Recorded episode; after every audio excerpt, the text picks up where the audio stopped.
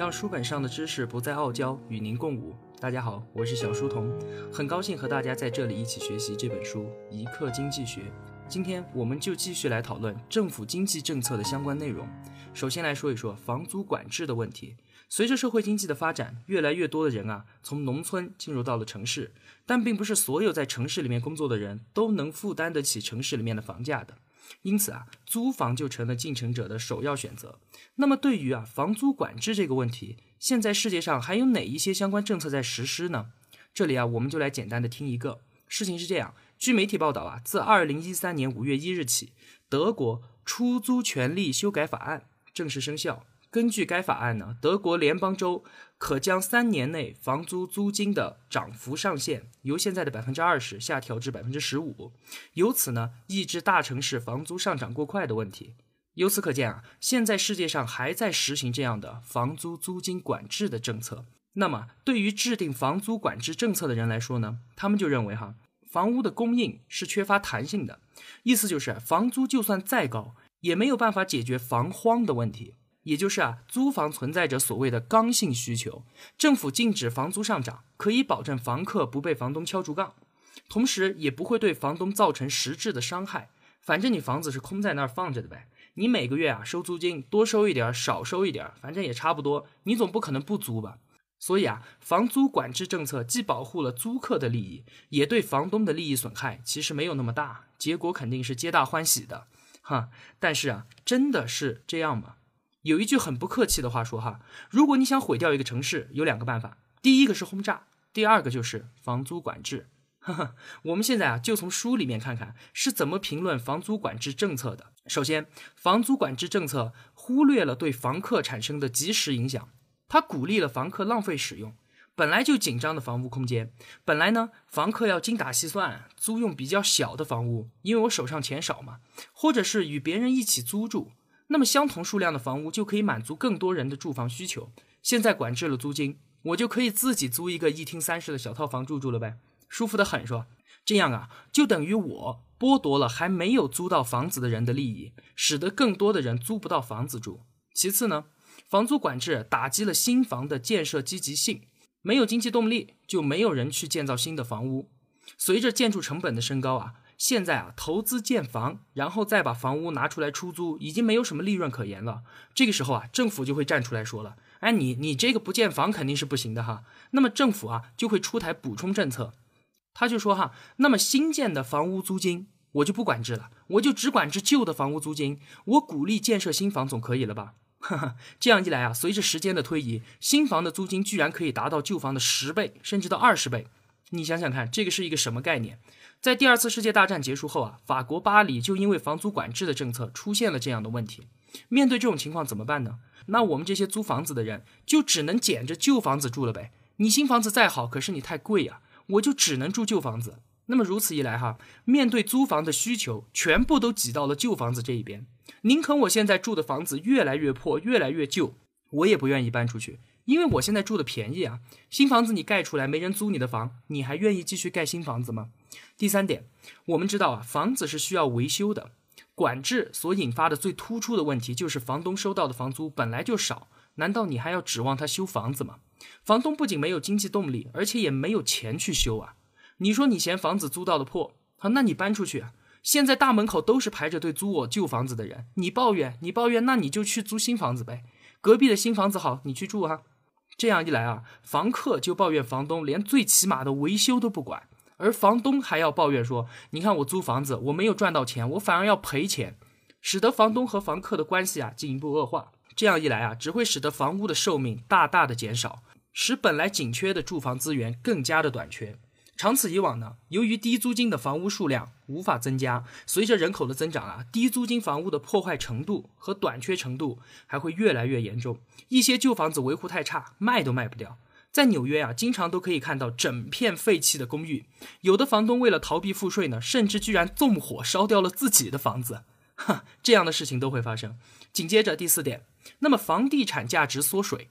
使得市政税收的基础持续的萎缩，那些入不敷出的市政啊，最终破产；那些紧缩开支的政府呢，日子也不好过，就没有办法继续提供基本的服务了。但是啊，实施管制的人是绝对不会承认自己的失误的，他们会狡辩说，只有政府进一步的介入其中，才能一肩扛起解决廉租房的问题。于是乎啊，就有了我们之前节目提到的政府推出规模浩大的廉租房新建计划。我们在之前的节目也分析过这个问题了，这里就不再复述了。其结果就是一边在新建廉租房，一边在大量的制造着只能去申请居住廉租房的人们。第五点，实施防治管制的时间越长，手段越严厉，越不公平，那么支持继续管制的呼声却会越来越强烈。嗨，这个是不是很奇怪呢？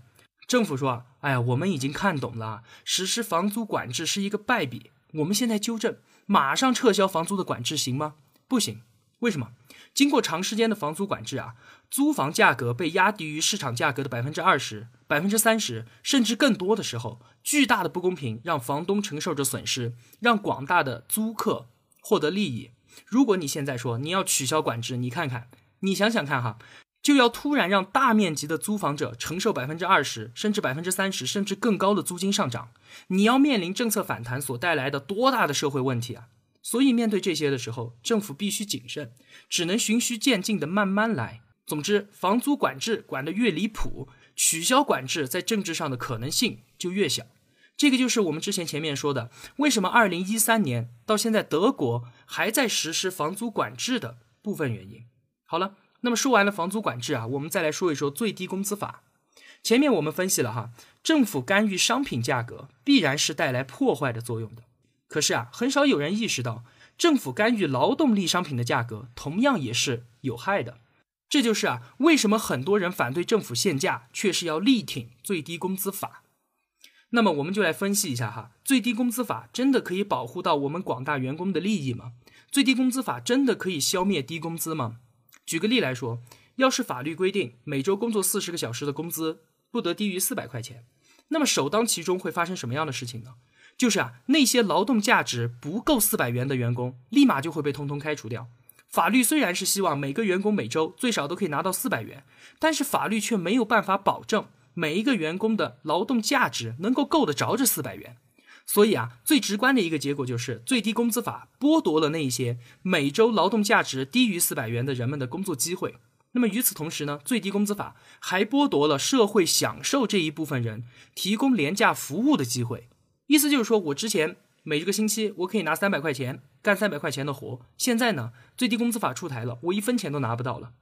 这个时候啊，反对的声音就出来了。他们说啊，你公司可以把一百元的工资差额列入生产成本里面去啊，然后转嫁给消费者不就完了呗？为什么非要开除员工来解决这个问题呢？这个就是帮我们复习了前面的知识。之前我们说，产品的价格是由供求关系决定的，而不是由成本决定的。如果你增加了一百元的成本，就意味着你减少了你公司的竞争力，最终的结果是，面对市场竞争的时候，你的公司最终被淘汰出局。所以，如果让老板来进行选择，是降低我公司的生产力呢，还是开除一个员工呢？老板肯定毫不犹豫地选择开除员工，这毋庸置疑。所以啊，最低工资法的实施必定带来失业的增加。还有一个有意思的问题，就是啊，把最低工资法和失业救济金。放到一起的时候，我们来看哈，比如最低工资法规定每周最低工资四百元，而失业救济金是每周两百五十块，这意味着什么？意味着就算我们愿意拿两百五十块钱来养活一个闲人，也不愿意让这个人通过自己的工作每周挣得三百元的工资。在面对这样情况的时候，我就会想啊，就算我辛辛苦苦工作了一个星期，我也只能拿到四百块，但是我躺在家里面撸管。我都可以每星期拿到两百五十块，那么我一周辛苦的回报就不再是四百块钱了，而是只有一百五十块钱。这个道理大家可以想明白吧？那么如果把失业救济金提高，提高到四百元，那么情况显然只会更糟糕了。那个就是啊，我工作与否，我拿到的都是四百块钱，那我还上什么班呢？对不对？那么有没有提高工资的办法呢？当然有，但是绝对不是靠政府。最低工资法的初衷肯定是好的。但谁也没有办法让大家得到的东西比大家制造的东西还要多，这个道理大家都要明白。那么，提高工资的最佳办法还是只有提高生产力。这个话题就老生常谈了，说了很多次了。比如啊，添置机器啊，引进发明，呃，提高管理效率，这个激励勤劳工作，那么开展培训等等等等等等。那么每一个劳动者啊，创造了更多的财富，全社会的财富才就更多，那么工资自然也就会越高。所以啊，政府不应该给公司增加更多的负担，而应该鼓励他们创造利润，鼓励他们扩张经营，通过添置更新、更好的机器来提高员工的生产力。也就是说，不要限制资本的累积，而要鼓励资本的累积，并以此来增加就业、提高工资。